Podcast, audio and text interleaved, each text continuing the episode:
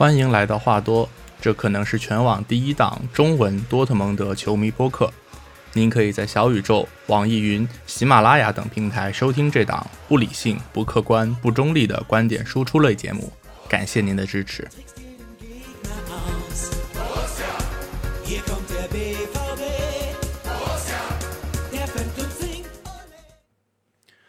啊，大家好，欢迎来到新一期的话多，我是 Steven 啊，这个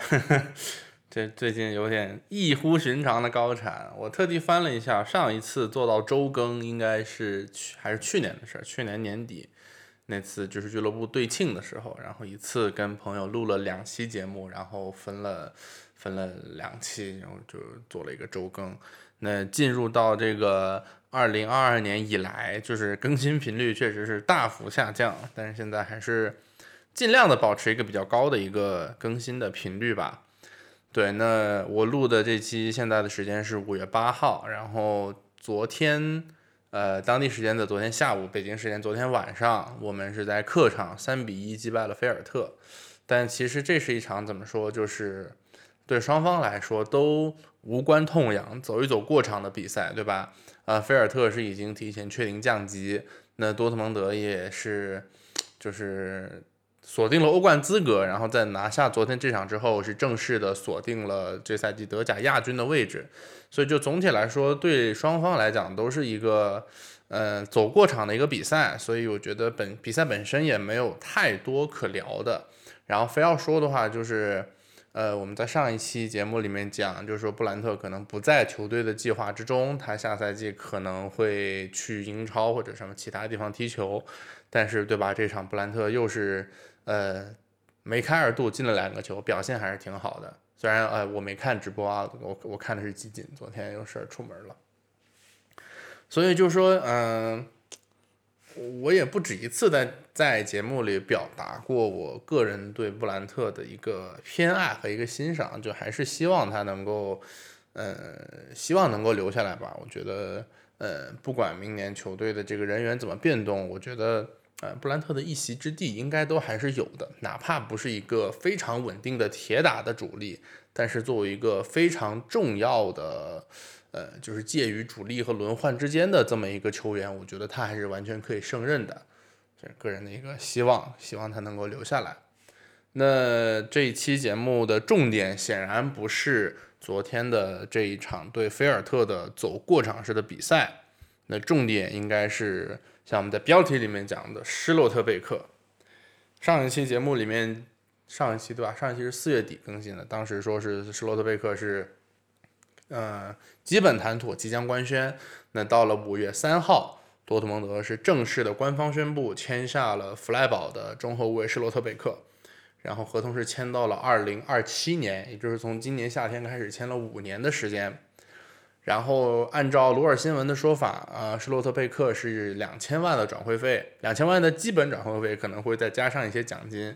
然后球员本人会拿到一个四百五十万欧元的年薪。呃，这个数字怎么说呢？对于一个嗯九九年出生、九九年年底出生的小朋友来讲，呃不算低，但是毕竟他是一个新科的德国国脚，而且考虑到你给舒尔茨这种人都能给到六百万的年薪，给一个呃基本上预定了一个下赛季主力中卫位置的这么一个年轻小朋友四百五十万，我觉得也还是可以接受的一个价格，对吧？好，那么 这期节目我们首先来简单的呃介绍一下施洛特贝克究竟是谁。刚才讲他是一九九九年十二月出生，几乎是一个零零后的这么一个球员了。然后场上位置是中卫，而且很重要的是他是一个左脚中卫。我们知道在现在的这个足坛，一个呃左脚左脚比较出色的中卫其实是相对稀缺的一个资源，所以。呃，他的这个惯用脚应该会是他很大的一个优势，或者说是一个卖点。那施洛特贝克本人是巴登符腾堡人，他的家乡离斯图加特很近，就是在德国南方的这么一个地方。然后他在二零一七年是从卡尔斯罗厄的青训营去到了弗莱堡，然后二零一九年进了弗莱堡的一队，在一队踢了一年，然后二零二零年的时候是租借去了柏林联，在柏林联又踢了一年，然后二零二一年夏天。回到了弗莱堡之后，这个赛季就大爆发。呃，另外顺嘴一提，就是施洛特贝克的父亲和他的哥哥也都是职业球员。父亲曾经在弗莱堡踢过一年，然后他的哥哥现在也是弗莱堡的球员，而且也是中卫。而且他的哥哥是一九二一九到二零赛季在柏林联租借，所以等于说是。呃，这哥俩非常的有缘分，对吧？又是踢同一个位置，然后又在同一个球队，而且甚至还租借过同一支球队，都在柏林联租借过，而且两个人的这个租借是无缝衔接的。哥哥先租了一年，然后回来，然后弟弟又接着去租了一年，是挺挺挺挺挺奇妙的一个小巧合吧。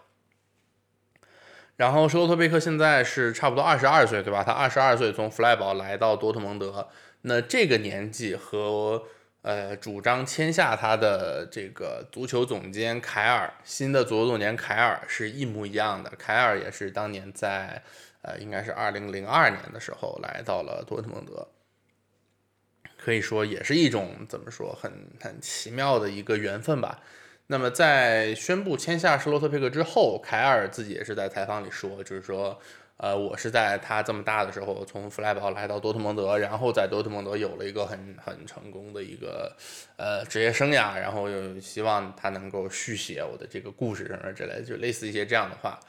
就也希望能够像凯尔说的那样，就是他也能够在俱乐部呃效力很长的时间，然后和球队一起来取得一些荣誉，呃一个一个期望吧。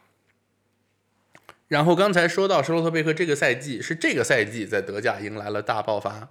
那么这个赛季的前三十二轮德甲，呃，除了冬歇期回来感染了，因为他感染了新冠，然后休息了两场比赛之外，其他三十轮的德甲联赛他是全部都首发了，而且贡献了四个进球一个助攻，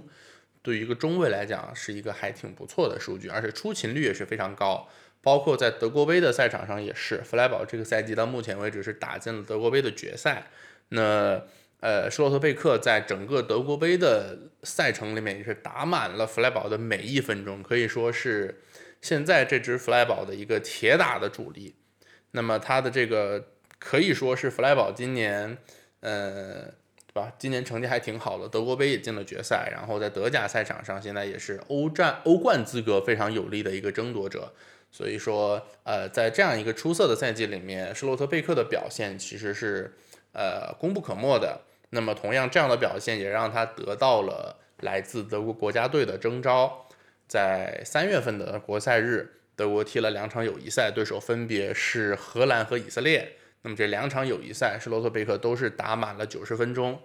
呃，可以说是一个新科的德国国脚。那也许可能世界杯我们。不一定 能看到他，但是或者在以后未来的比赛里面，可以期盼一下他可能会在德国国家队扮演更多更重要的角色。尤其是当他到了多特蒙德之后，他在俱乐部的搭档会变成聚勒，也是德国国家队的老大哥，包括还有胡梅尔斯等等，跟这些人在一起磨合，可能也会有助于他的德国国脚的一个生涯。那说到这个从弗赖堡来到多特蒙德的中后卫，我们知道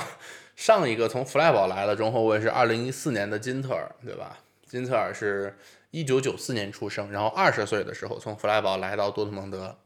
金特尔当时在队里是有三年的时间，从二零一四年到二零一七年啊，三年的时间里面表现其实我觉得可以差不多是中规中矩吧，就是偶尔有一些比较不错的发挥，尤其是。当时图赫尔偶尔会让他去打右后卫，对吧？然后在右后卫时时常会有一些什么插上助攻啊什么之类的表现，还是挺亮眼的。但是总体来讲，嗯，金特尔在多特蒙德这几年表现还是还是比较平淡的。那反而是在他二零一七年去了门兴之后，慢慢的越踢越好，包括也在国家队有了更重要的位置，然后可能时不时也会跟一些欧洲的豪门传出一些绯闻。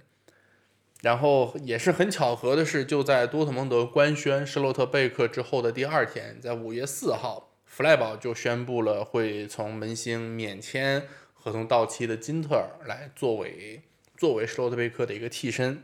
也可以说是一种非常非常奇妙的一个轮回吧。对，呃，我们在之前我看是哪一期，二月份更新的那期，就是聚乐。当时官宣聚乐之后，我在聚乐转会的第二天就紧急的加更了一期专门聊聚乐的一个节目。当时我们是对比了一下，呃，聚乐、胡梅尔斯和阿坎吉三个人这个赛季的一个数据。那么现在我就 因为数据也有更新嘛，对吧？我就把施罗德贝克也拿出来，把这四个人，对吧？两个是下赛季即将来的中卫，还有两个是这赛季球队的怎么说打比赛打的比较多的两个大牌中后卫，把这四个人的数据放在一起，我们来对比一下，就只对比德甲联赛层面的这个数据啊，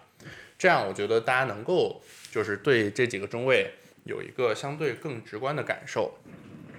虽然说，呃，这个数据其实并不能够百分之百真实的反映一个球员的水平，但是我觉得。数据是可以说明一些问题的，尤其是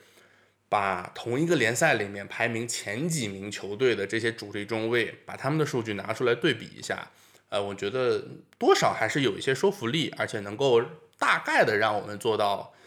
对这几个球员的水平特点做到一个心里有数，毕竟。呃，也不是说所有人都有时间说一一场一场的去看这个球员的比赛回放，对吧？其实我们知道集锦也不是很靠谱的。如果你真的想要非常全面、非常客观的去认识一个球员的水平的话，你肯定是要大量的去看他的比赛的全场的录像。但是很显然，我们绝大部分人都是没有这个时间、没有这个条件、也没有这个兴趣的。所以我们就通过数据来快速的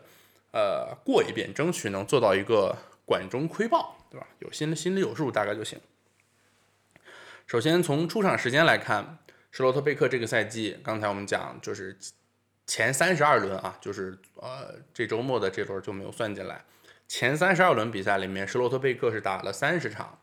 居勒是打了二十七场，胡梅尔斯二十三，阿坎吉二十四，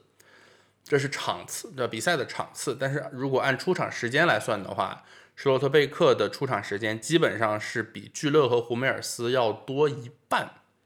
呃，施罗特贝克的出场时间大概是在两千七百分钟左右，然后聚勒和胡梅尔斯都是两千上下。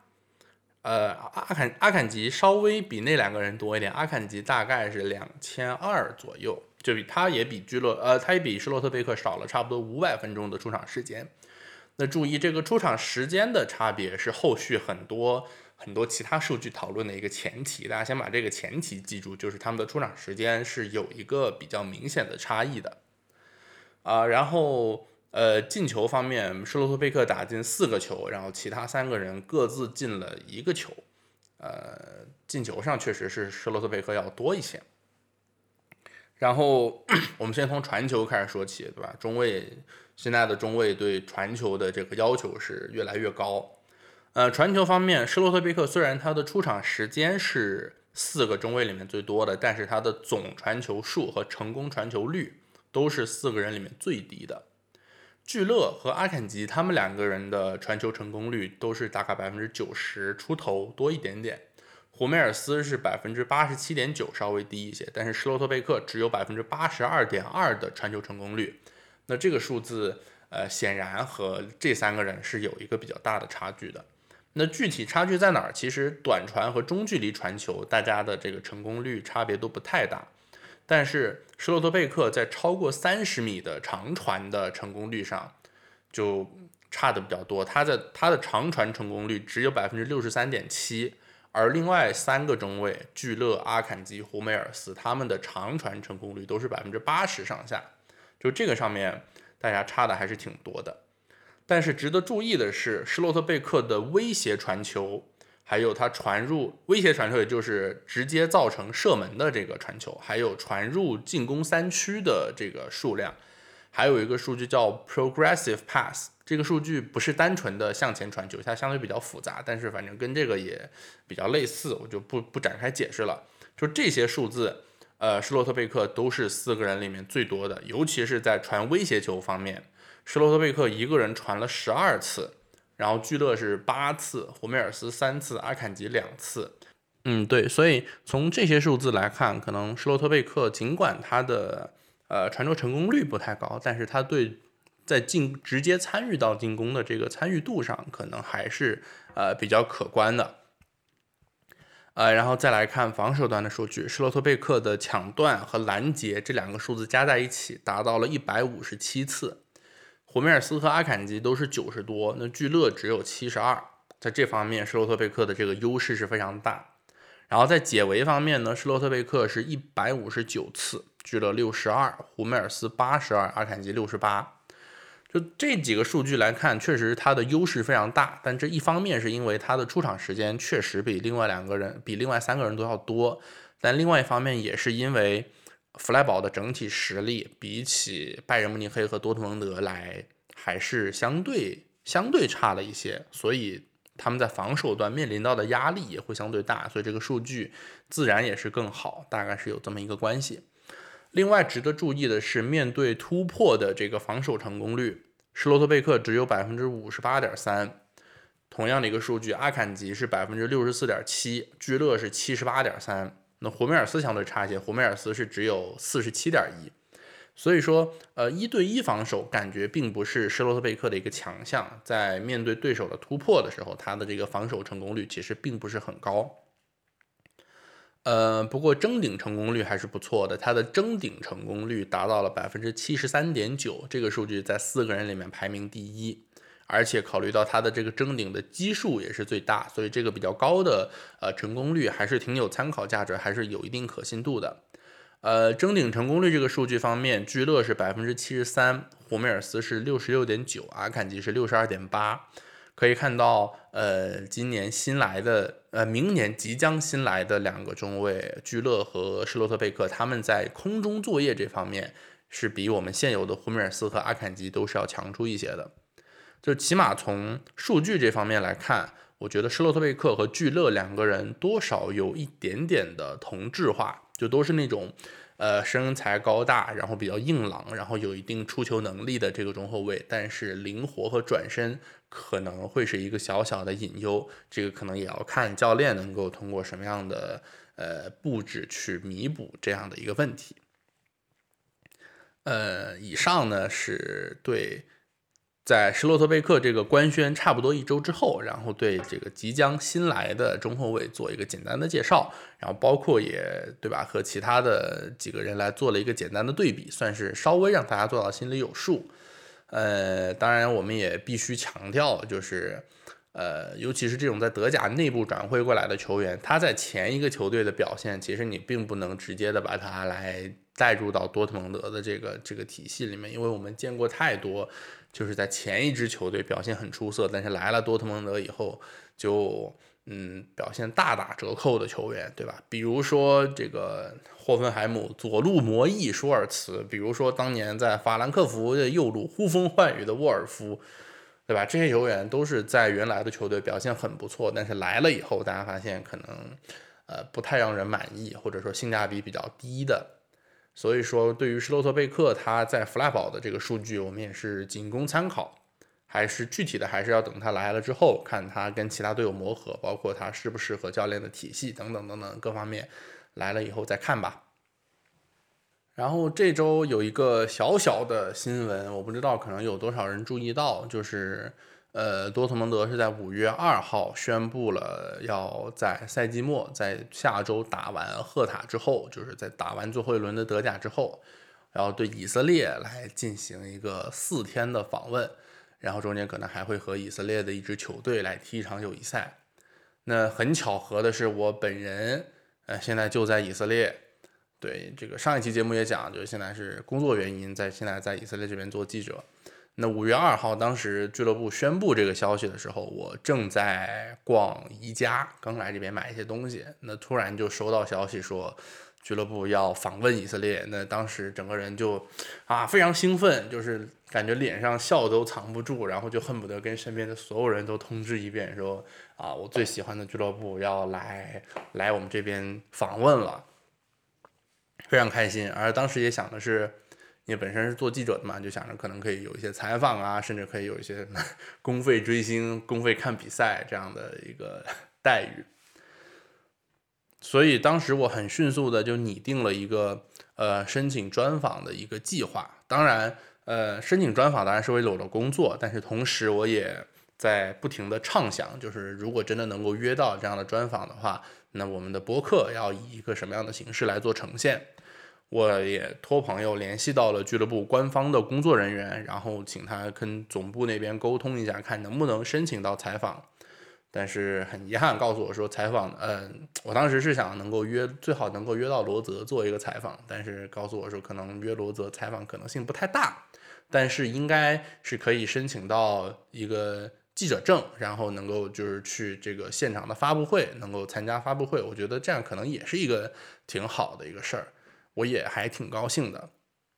但是这个天有不测风云啊。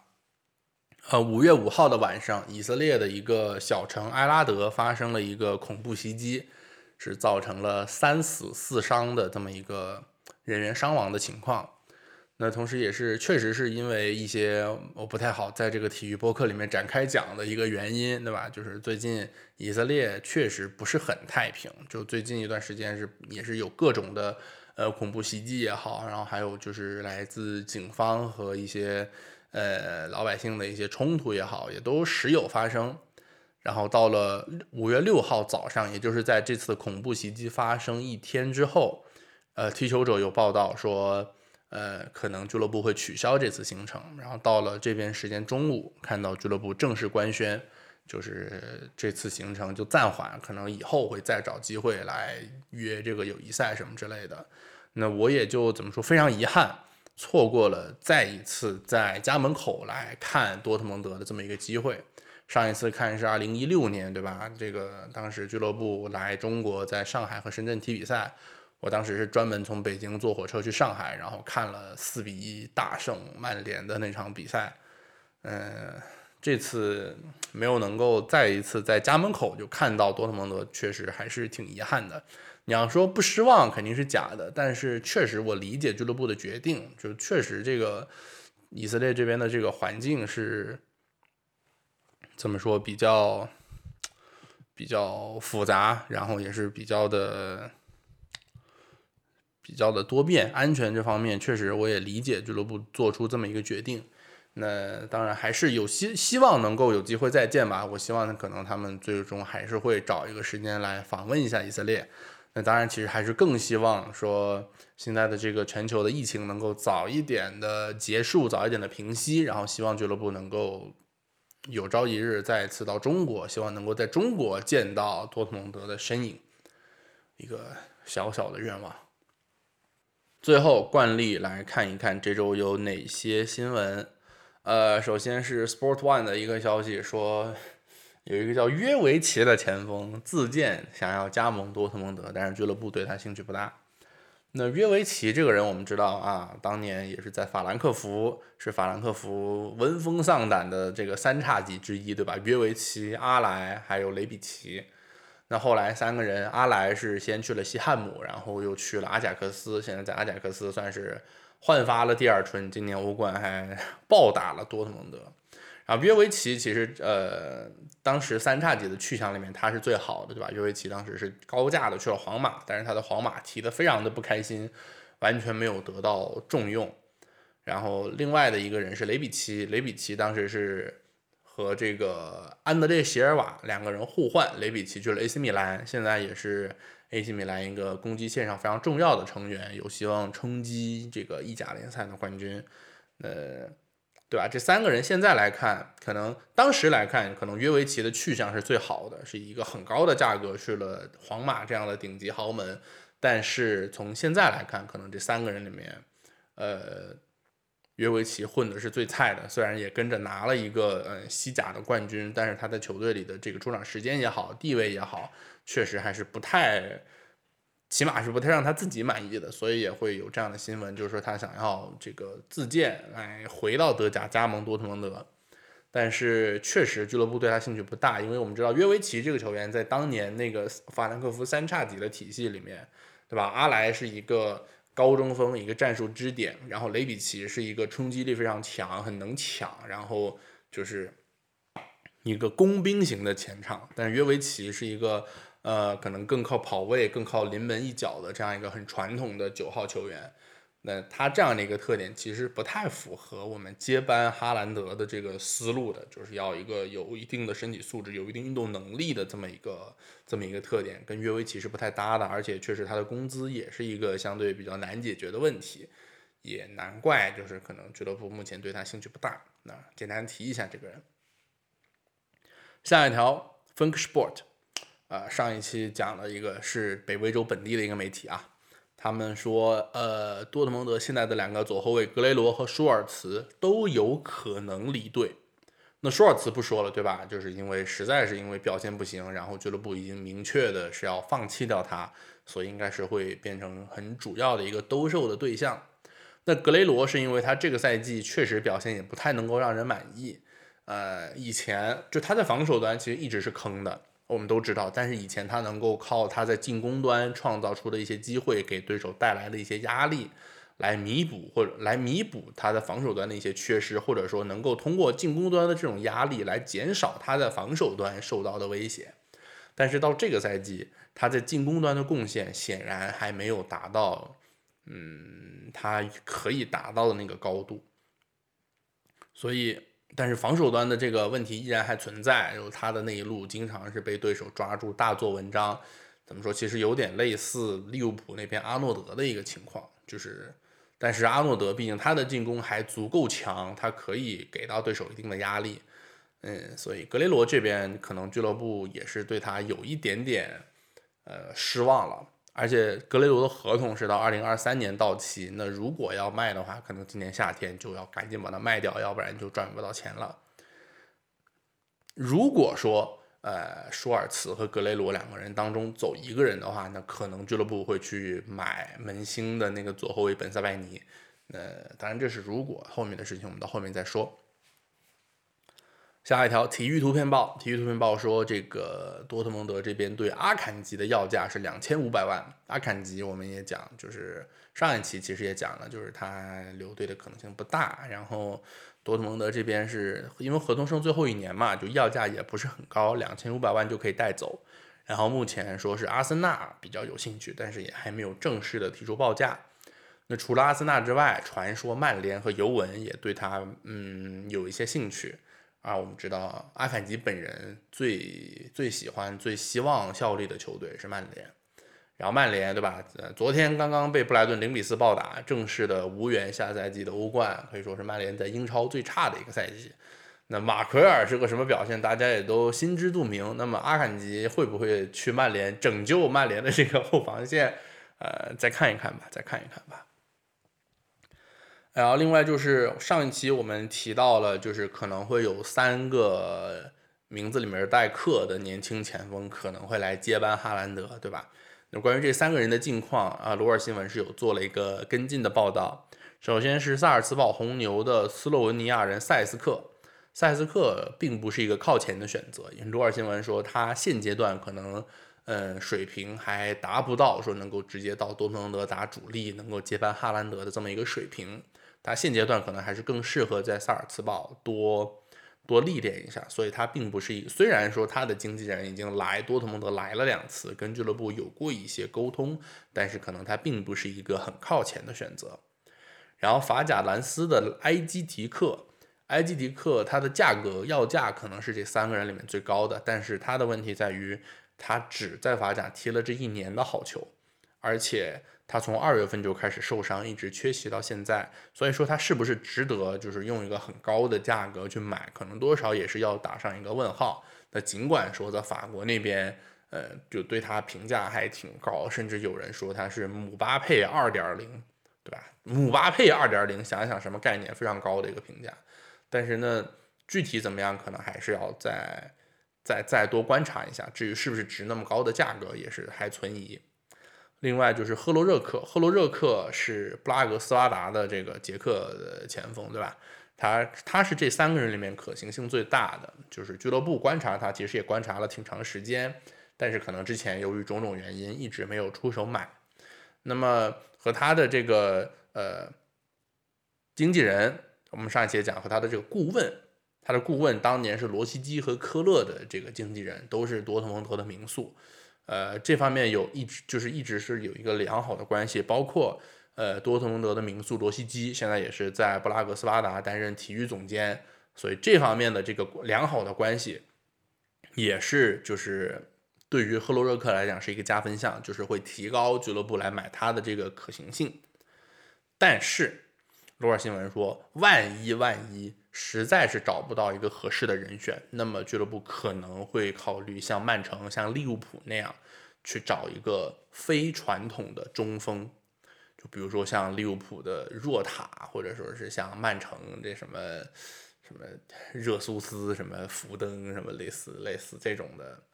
这种的人选，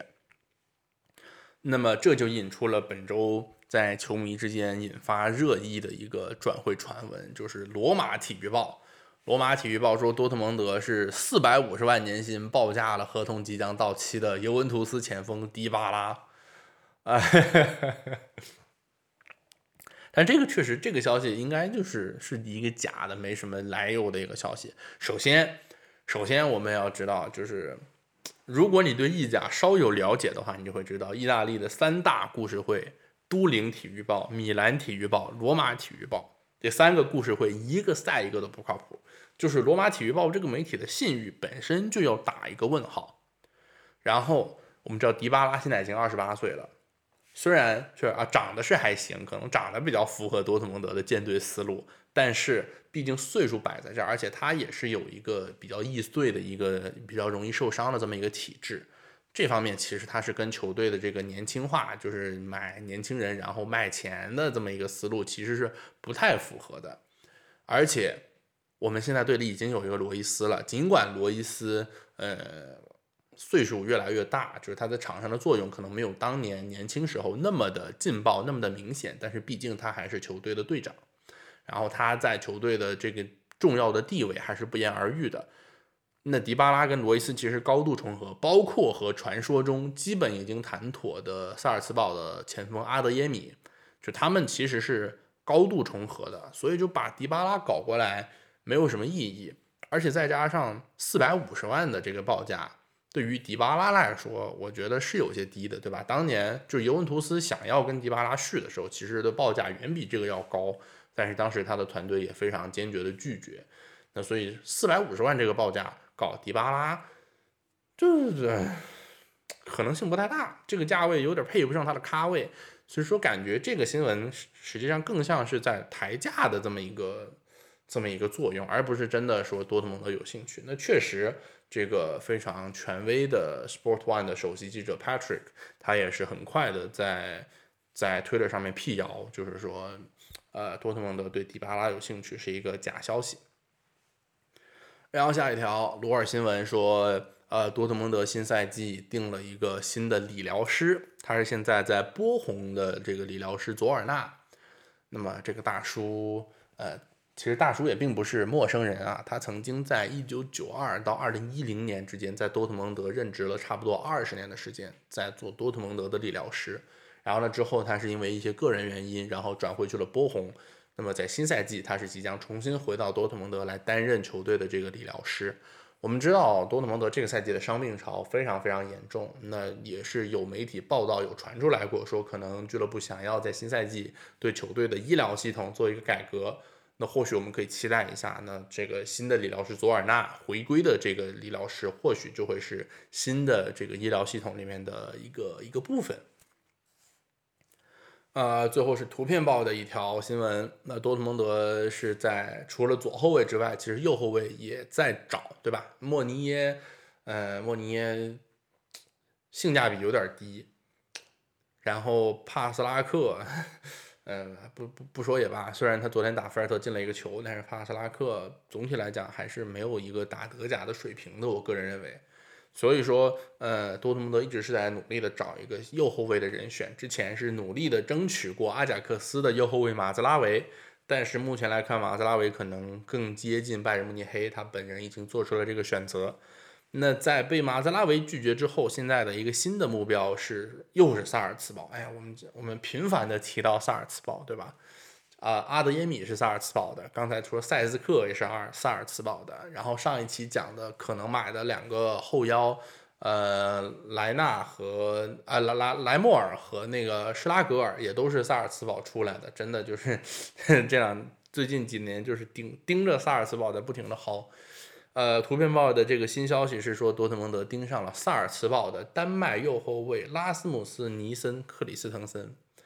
呃，克里斯滕森是一个新科的丹麦国脚。那么我作为一个丹麦球迷嘛，对吧？对他多少有一点了解，就是他其实和莫尼耶有点类似，是一个高个的边后卫，然后三后卫跟四后卫都能踢。但是既然是高个边后卫呢，最突出的特点就是其实对抗能力相在边后卫这个位置上是比较强的，就等于跟马兹拉维是一个完全不同的思路。马兹拉维是那种比较。呃，比较瘦弱，比较灵活，速度很快的那种。但是尼森这个边后卫，他呃对抗比较强，但是速度相对比较一般。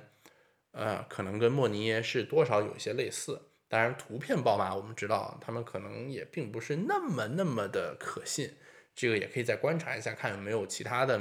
更加权威一些的媒体跟进，或者说有没有一些呃其他的人选来爆出来，我们也可以再看一看。毕竟现在才刚刚五月初。呃，赛季还没有结束，呢转会窗也还没有开始，呃，一切都还有一些变数。呃，好，这一期差不多就就说这么些吧，其实时间也没有聊得很长，对，然后呃，这两天有点感冒，所以声音条件不是很好，请见谅啊。那这一期就到这儿吧，那下一期什么时候更新，咱也不知道，我尽量保持一个高频度的更新啊。好，那非常感谢你听到这里。如果听到这里的话，多多的啊关注，然后评论，然后啊分享给你的亲朋好友，给其他支持多特蒙德的球迷。谢谢大家。那这一期我们就聊到这儿，下一期再见吧，拜拜。